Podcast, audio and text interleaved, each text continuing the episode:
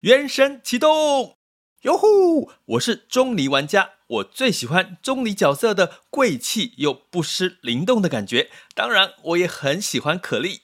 你喜欢哪个角色呢？跟我一起来玩吧！想要掌握即时市场观点吗？订阅郭俊宏带你玩转配息，每天不到十七元，你将享有专人整理的每月读书会。配息热点分析以及热门主题解答困惑，不论你想通过基金、ETF、美股或台股打造你的现金流收入，我们都能为您提供支持。点选资讯栏的订阅连接，了解更多。让我陪你一起投资理财。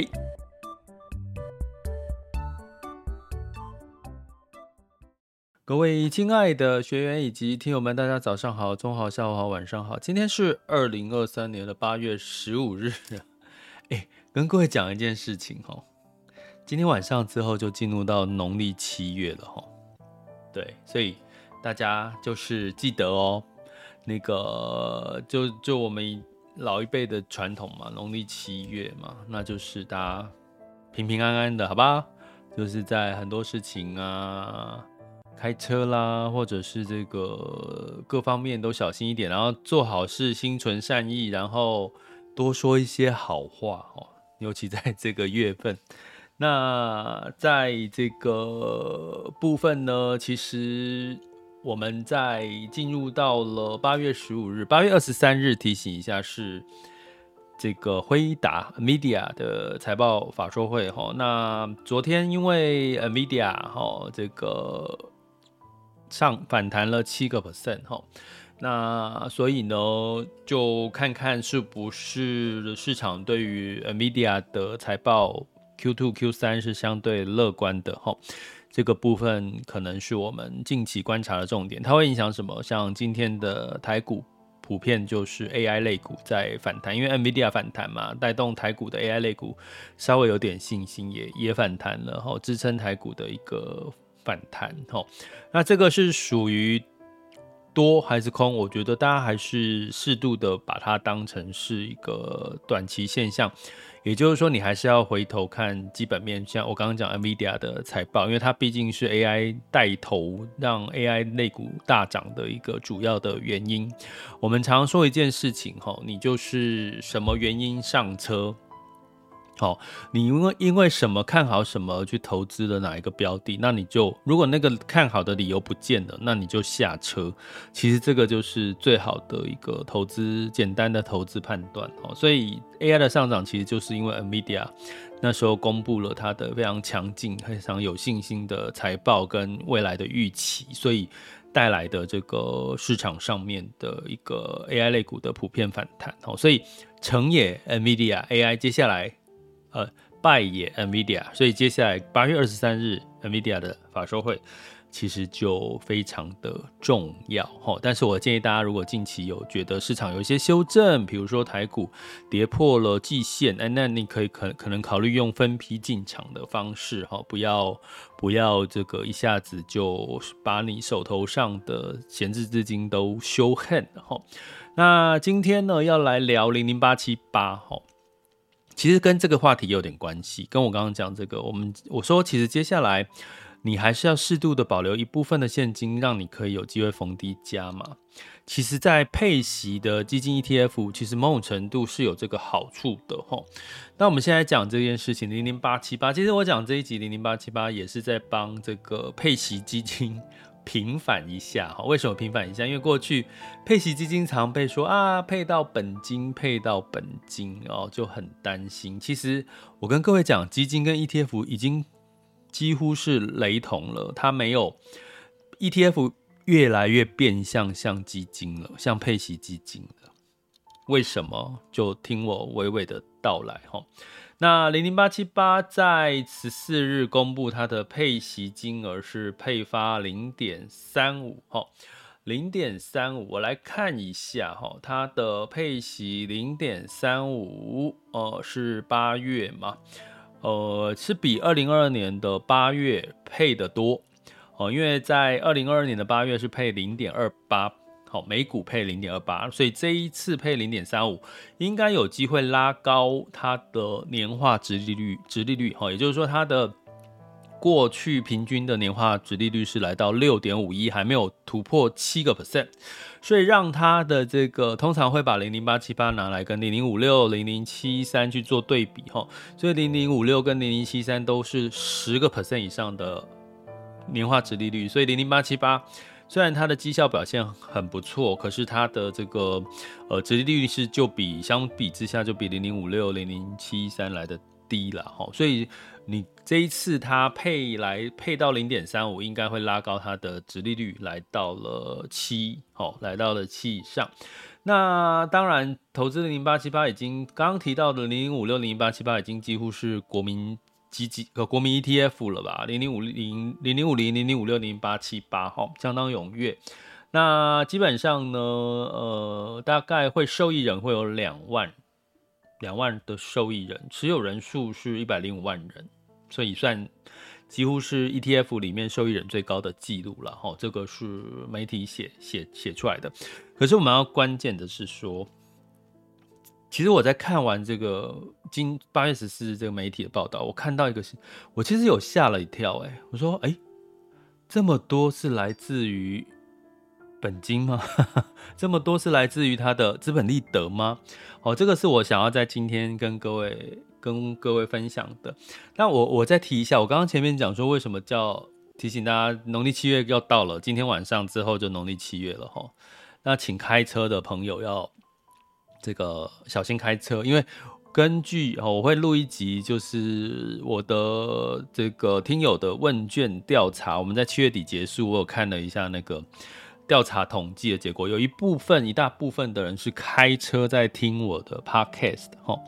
所以如果你是开车听我的 podcast，我真的要提醒你一下，农历七月到了，所以记得哈要这个平平安安出门，快快乐乐快快乐乐的回家哦。那所以再回到我们的这个题目里面哈，我跟各位讲，其实，在公布了零零八七八的这个呃官网的资料来源哈，国泰永续高股息零零八七八，它有七九十七点一四个 percent 是配来自于资本利得，九十七，哎，高不高？高吧？那它真正来自于股利收入的，股利收入的是。二点八六 percent，也就是说，它配的每股配零点三五 percent，里面只有两个 percent 到三个 percent 是来自于股利，其他的九十七个 percent 全部都来自于资本利得。哎，听到这边，大家是有什么感觉？有什么想法？哎，当然，台股上半年涨得多嘛，所以它多配一点可以理解哦。可是真正来自股利只有两到三个 percent。所以我要告诉各位，现在台湾的这个呃这个配息类的 ETF 跟配息类的基金，其实都是有配发资本利得了。好，也也就是说，如果我们回头讲说，到底配息基金、配息 ETF 它的配息来源来自于有什么？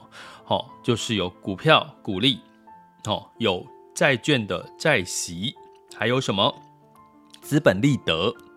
好，资本利得就是它的价差嘛，涨上涨的价差哈。那如果是配，这是配息 ETF 里面有的。那如果是配息基金呢？它里面除了刚刚提到的债息、股息，还有这个资本利得，另外还有一块来源就是它会做，因为是主动式管理嘛，所以会有汇率避险。因为它通常都是投资一篮子不同货币的投资标的，所以它会做汇率的避险。汇率避险呢，也会有所谓的权利金收入。那这个权利金收入就会纳入到所谓的这个。呃，配息的来源，哦，这个是比较基金跟 ETF 比较不一样的地方，哈。那当然，基金可能还有，比如或 ETF 会有，比如说它如果是投资 REITs，REITs 就是来自于它的租金收入，哈。特别股就是来自于特别股的股利收入，其实都看它的投资标的是什么，只是基金跟 ETF 略有不同的地方是，它会有一个避险的一个呃主动式投资避险的收入，选择权收入来源，哈。好，所以我们再讲回来，零零八七八，哈，九十七个 percent 是来自于资本利得。为什么？我们再来讲为什么？可是我觉得是合理的，有两个 percent 来自于股利。我跟各位讲，在零零八七八目前的成分股里面呢，持仓第一名的就是伟创，第二名的就是广达，第三名是华硕，第四名是英业达，第五名是光宝。所以你就可以知道，根本就是 AI 嘛，就根本就是 AI 大集合。所以你就看，如果近期的 AI 反修正，那零八七八表现就不会太好，零零五六也是差不多啦，零零五六也是不会差太多齁。那只是说零零五六的金融股的比例是比零零八七八少一点齁。所以我来看一下，如果以近一周来看，齁，零零八七八就跌了二点五九 percent 齁，来自于这个 AI 的这个主要持股的下跌齁。不过你会看到。一周跌两个 percent，如果你对比这些个股的表现，它其实已经相对跌跌少了吧，相对抗跌。因为呃，近一周来讲，AI 类股可能一跌就是一次就跌个五趴、六趴、七趴、八趴、九趴，所以其实零零八七八哈，呃，近一周是跌了二点五九 percent，所以基本上其实如果你是属于稳健投资人，其实指数投资或者是基金投资，它其实真的。适度的透过标的的分散是可以分散掉你的风险。如果你最近被 AI 的个股的修正吓到的话，其实你真的可以考虑一部分去用指数或者是用基金分散一篮子的 AI 的的这个标的。好，好，所以呢，我们刚讲到哈纬创对不对？纬创是它的第一大持股哈。第一大持股占了多少呢？占了八个 percent，广达占了六个 percent，所以光伟创跟广达就占了十四个 percent 了。哦，在零零八七八，那伟创它的股利过去的殖利率是多少？跟各位讲，二点二 percent。伟创过去的殖利率是二点二 percent，也就是说，你的如果说零零八七八一年配给你六到七个 percent 的配息，那伟创。最大的持股，它只有股利只有二点二个 percent，所以中间的差距四到五个 percent 的股利要配给你的配息要从哪里来？那当然一定是资本利得，理解吗？所以其实不要再去担心什么叫做哎呦配到本金这件，这个这个已经是过去式了。你应该去想的是未来的世界里面呢，其实非常大的一个情况就是。波动增加，股市的波动，债市的波动增加，因为最简单的一个逻辑就是现在的资讯非常发达，比如说美国哪里发生水灾、哦风灾或者是什么天重大灾害，我们几乎都第一时间。美国发布了新闻，我们大概第一时间都会收到消息，所以跟过去我们早期的年代呢，诶，美国如果发生一个大地震，你可能要什么隔天早上醒来，或隔一两天，诶，你才知道美国那边发生了什么事情哈。所以这个时间差在过去是比较长的，现在的时间差几乎缩短很短。所以它会快速的反映这些重大事件所带来的一些影响，比如说近期，比如说昨天的 NVIDIA 反弹的七个 percent，哎，今天就反映在台股。比如说在中国最近又发生了地产的这个可能暴雷的事件的另外一个恒大的另外一个叫碧桂园哈，碧桂园，那这个事件的确也影响了市场上面对于未来复苏的一些看法哈，因为因为其实。全球的市场除了美国、印度这些大市场之外，中国也是一个蛮大的一个内需市场嘛。所以基本上呢，呃，如果说碧桂园事件真的再次爆发，然后引爆了这个地产的连锁的一些暴雷的反应，那当然就是一个重大的利空。可是目前看到的还没有。好，我刚刚讲只是还是在。发生碧桂园发生违约的事件，所以这边要提醒大家，风险随时都存在，可是它有没有可能扩大到很大？这个就是我们持续要去观察的，没有人知道。那另外，刚刚前面提到 NVIDIA 的财报就会影响到 AI 的接下来的表现哦。所以呢，你看两趴，伟创只配给你两趴的这个股利，诶，那剩下的当然就是资本利得。所以我要建议大家怎么去看？我们要破解这个。对于配息标的，诶，配息来自于本金的迷思是什么？我建议大家，我常说配息基金、配息 ETF、高息 ETF，哎，如果你你去看一件事哦，我们讲我们去思考一个很有很怪怪的逻辑矛盾的地方。零零八七八，它的全名叫国泰永续高股息，国泰永续高股息，纬创它的殖利率是二两个 percent，它符合高股息定义的标的吗？你有没有觉得有点问号？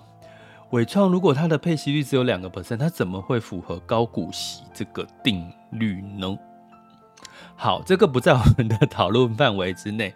我只能说，其实再怎么样，我们投资人能够做的是去了解的是，哎，你还是要关注除了高股息之外，它的稳定的报酬率，其实仍然是非常重要的。总体报酬率是一个很重要的参考指标，哈。所以呢，我们要把这些。在台湾特特产的这些高息的 ETF、高息的基金呢，请你把它当成是它每个每配息给你每一季每一个每个月配息给你的这个配息金额，你把它当成是停利，请你把它当停利。为什么是停利？我已经我已经讲出答案啦，因为零零八七八有九十七个 percent 的。配息是来自于资本利得，就是它的价差获利了结之后配给你，这不就是停利吗？停利好不好？呃，我必须说停利好啊，因为我刚刚有提到，现在市场的波动就是涨涨跌跌啊，有发生一个区一个地区发生一个事情，啊，我们就。遭殃了呵呵，我们也跟着受到影响。有时候你会觉得那个事情跟我们有什么关系？可是你就全球嘛，现在还是一个全球化的一个市场，所以你那那某一个市场发生一个事情，你还是会受到影响。比如说日元升值，如果急升值升过头，好，日元突然急升升过头，而突然说要日元要升息。诶，台股会不会受到影响？会啊，还是会受到影响，因为资金就赶快跑出，跑回那个日日本嘛，因为这个就套利的关系。这个细节我不多讲了，就反正我我我有讲过，那就就总总有一天我会再讲到它嘛，吼。所以基本上就是说，其实全你用全球来，我常常讲用全世界的角度来看。台湾，而不要用台湾的角度去看全世界，你会看得比较全面哦，就是这个原因哦。所以我在讲说停利好不好？如果他配资本利得给你好不好？诶，很多人认为说我配资本利得就是配本金给我，就是把我的本金配给我嘛。可是实际上就是你多多拿到的资本利得价差，那好啊，因为他就是帮你停利啊。就是帮你停利，总比诶市场如果万一发生什么事情就跌下来，你连那个呃获利的部分都一起不见，这不就是在二零二二年发生的事情吗？二零二二年很多人年初。赚到了百分之二零二一年赚到百分之三十五十七十，结果到二零二二年全部都吐回去了。为什么？因为他就所有的所有的投资标的还是留在市场上，他并没有做停利的动作，所以就变成一场空。所以我这边要特别讲的是，配息其实迷失是你不要再去想它配到本金，因为你基本上呢，如果它有获利，然后它把赚到的配给你。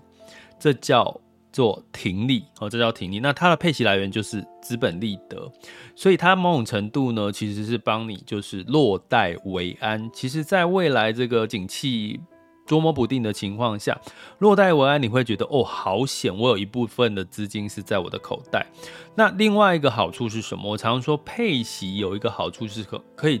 进可攻，退可守，配息到你口袋，你就花掉吗？也可以。那你不要花掉干嘛呢？你就拿去做再投资。比如说，诶，在他配完给你之后，诶，在你看到哪一些的这个标的或者是产业呢，有这个修下跌或修正，诶，你觉得有好的时机可以进场，那你是不是就可以拿这些配息去再投资，让你的这个投资的获利的这个。呃，成长机会会更大哈，所以呢，在配息标的，我会建议透过零零八七八高高股息的配息来源，真的是来自于资本利得，那它算不算本金？我必须跟各位讲，这个本金的定义，在金管会的定义，它就叫本金，是金管会的定义。金管会要求就是这个所谓的资本利得配给你，那就视同本金，视同本金，所以这个已经是不是本金纠结在这边，真的已经没有太大的意义，而是你是把它当成资本利的配给你，可是你要再投资，你才可以什么利滚利，这就是我们频道在讲的核心资产加卫星资产，也就是所谓的以息养股，让你的核心资产是在一个比较这个。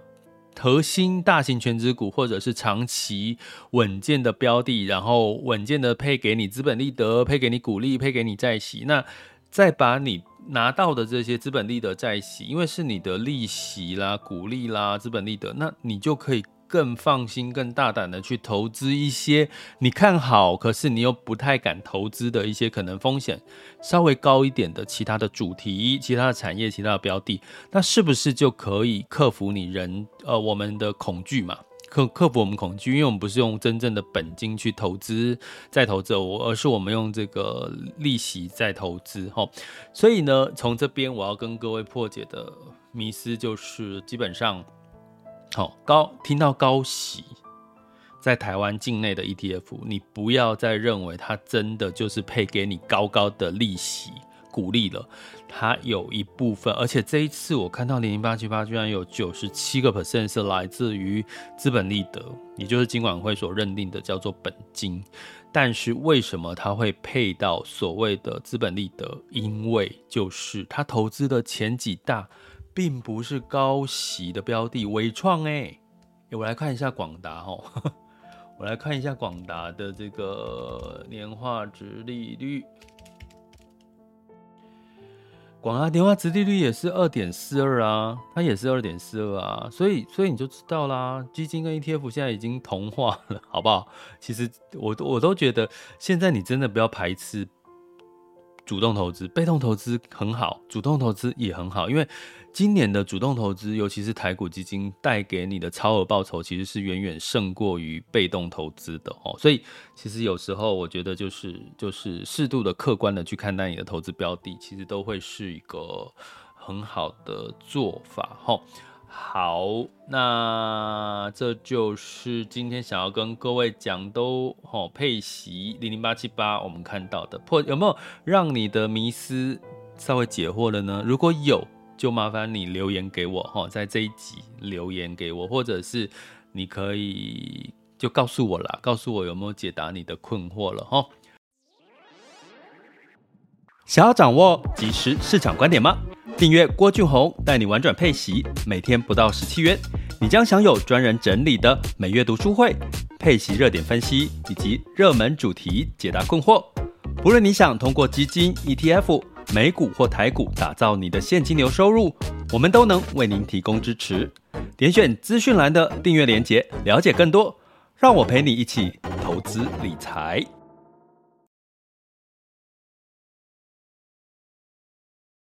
好，接下来进入到二零二三年八月十五日的全球市场盘势轻松聊。首先进入到风险指标部分，今日 VIX 恐慌指数是十四点七五，VIX 恐慌指数现在当下是十四点八，十年期美债殖率是四点二零三一 percent。好，所以基本上呢，在这个风险指标的部分呢，是稍微回落一点，那美债殖率稍微向上走。哈，不过到四点二，我有提过，其实都还算是健康的。哈。那美股哈基本上是普遍小涨，道琼上涨零点零七，S M P 五百、纳斯达克跟费城半导体分别上涨零点五七、一点零五跟二点八七个百分点。哈，那所以科技股的反弹，因为 Amedia 上涨了七个 percent，呃，特斯拉呢，因为它又也又要降价，好，降价会带动电动车的销量是没有问题，可是。呃，普遍市场会觉得它的获利哦可能会撑不住，所以反而呢，对于电动车的整个降价，反而对电动车现在的股价来讲，不见得是呃偏好的哈，因为市场对。特斯拉的要求已经不再是销量了，而而进入到了这个获利有没有成长的机会哦。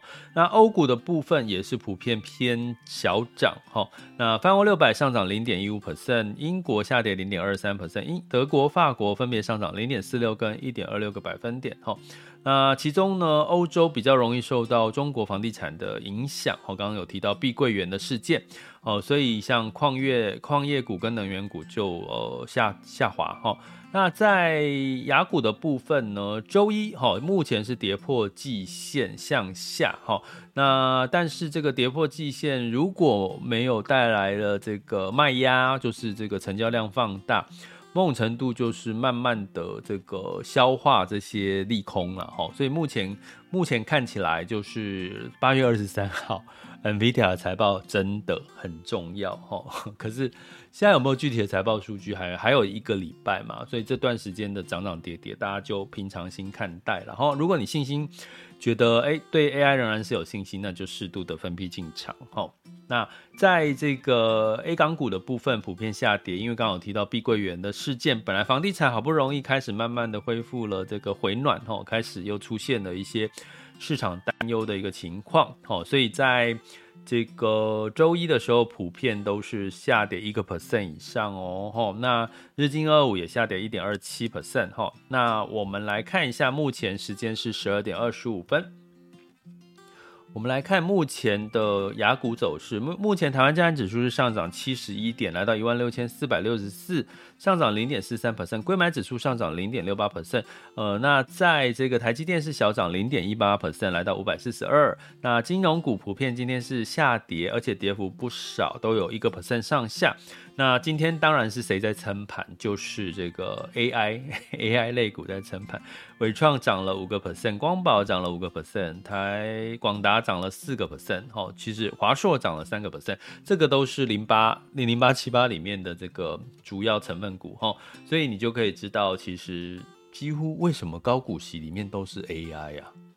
我突然有这个困惑跑出来，诶，为什么高股息都集中在 AI 身上？是他们有去做调整吗？好，所以我们在持续观察哦，哈，持续观察，代表这个零零八七八，包含零零五六，其实某种程度他们的风险也是有点垫高了，因为太集中在 AI 类股了。我这个我觉得要提醒一下大家，零零八七八、零五六都很集中在刚刚讲到的那些 AI 类股、AI 题材股，就某种程度。好像我们过去比较放心的高息稳健的 ETF 也变成了 AI 的 AI 的主题 ETF 了哈。那在这个。港股部分，恒生指数下跌零点八 percent，恒生科技下跌零点三七 percent，上证指数下跌零点二九 percent，来到三千一百六十九，深圳指数下跌零点八五 percent，那日经二二五是上涨零点八七 percent，南韩综合指数下跌零点七九 percent，新加坡海峡上涨零点一 percent，所以就是涨涨跌跌哦，涨涨跌跌的一个情况。好，那接下来我们再往下看看能源的部分。能源呢，基本上是小跌。好，十月份交割的布兰特原油期货是下跌零点七 percent，到八十六点二一美元每桶。哦，那因为这个美元的包含中国房地产的这个刚讲碧桂园的事件，大家市场会担心是不是复苏会又更往后了啦。然后包含美元有反弹，哈，都让油价受承受压力。那金价部分，十月份、十二月份的纽约黄金期货是下跌零点一 percent，来到一千九百四十四美元每盎司，哈，因为美元的一个反弹。那美元呢，指数来到一百零三点一六七四，哈，那呃，市场认为是因为呃，目前的中国经济其实似乎看不到太多的亮点，哦，这样碧桂园事件。所以让这个美元呢有一些避险的需求，所以美元指数来到一百零三点一六七四，美元兑换台币是三十一点九五，美元兑换人民币是七点二五六五，美元兑换日元是一百四十五点五五，哦，也就是这个市场的复苏，呃，目前。似乎又出现了一些变数，从中国的这个房地产的事件，哦，你所以你说中国房地产事件有没有影响到台股或美股？当然也会，哦，当然也会。所以用全球来看，台湾会是客观很多，你会看到很多的机会，甚至提前看到一些风险跟威胁在哪里，好吗？这里是郭俊宏，带你玩转配息，给你及时操作观点，关注并订阅我，陪你一起投资理财。